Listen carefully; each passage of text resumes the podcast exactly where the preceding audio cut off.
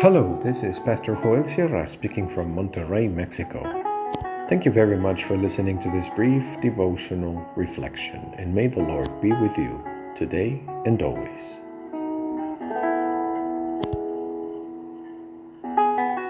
The last question. Let's read in the Gospel of Mark, chapter 12, verses 28 through 34 in the New International Version. One of the teachers of the law came and heard them debating.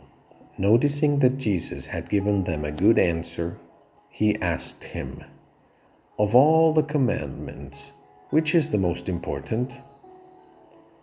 The most important one, answered Jesus, is this Hear, O Israel, the Lord our God, the Lord is one.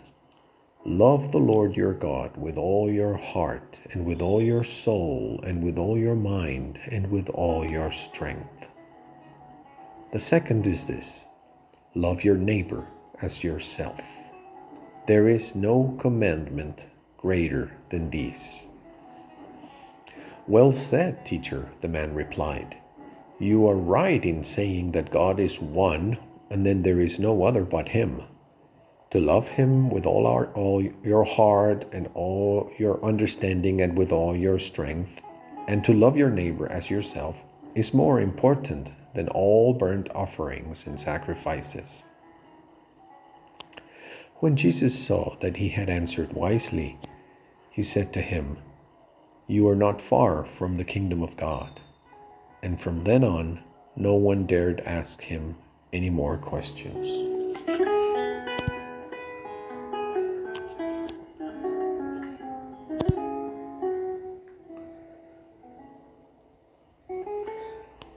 A teacher of the law, who's not far from the kingdom of God, is the one who asked the Lord Jesus the last question. Thus ends a section of the gospel narrative before the conclusion begins, which will be the death and resurrection of Christ. There will be other questions which will be asked by the Lord Jesus and also by his accusers. But the battery of questions on doctrinal controversial matters or with the intention of catching him in some error, ends here with this question from a teacher to a teacher about the first of all the commandments. Therefore, the question serves to recap- recapitulate, summarize, and synthesize the teachings of Jesus. Here we find in a few lines a capsule of the whole message of the Word of God.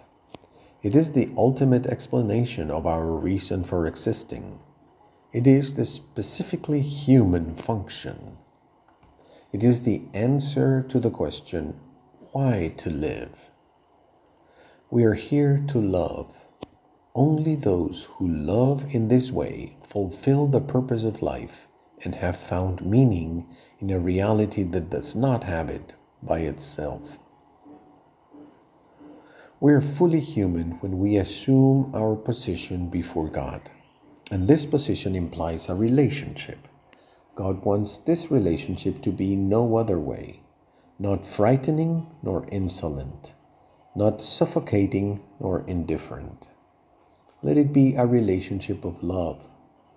And for our good, may it be a comprehensive and all encompassing love May God occupy not just an isolated corner of the heart and mind.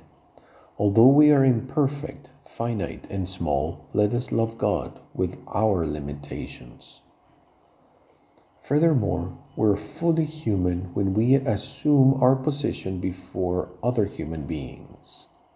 The love of God that does not translate into love of neighbor remains only in words and feelings it can become like the no hand's tongue of the Carrion brothers from the old Spanish poem of the Cid, who dare to speak without showing respect and care for their wives, without honoring the dignity of their neighbor, which is the only way to prove love for God.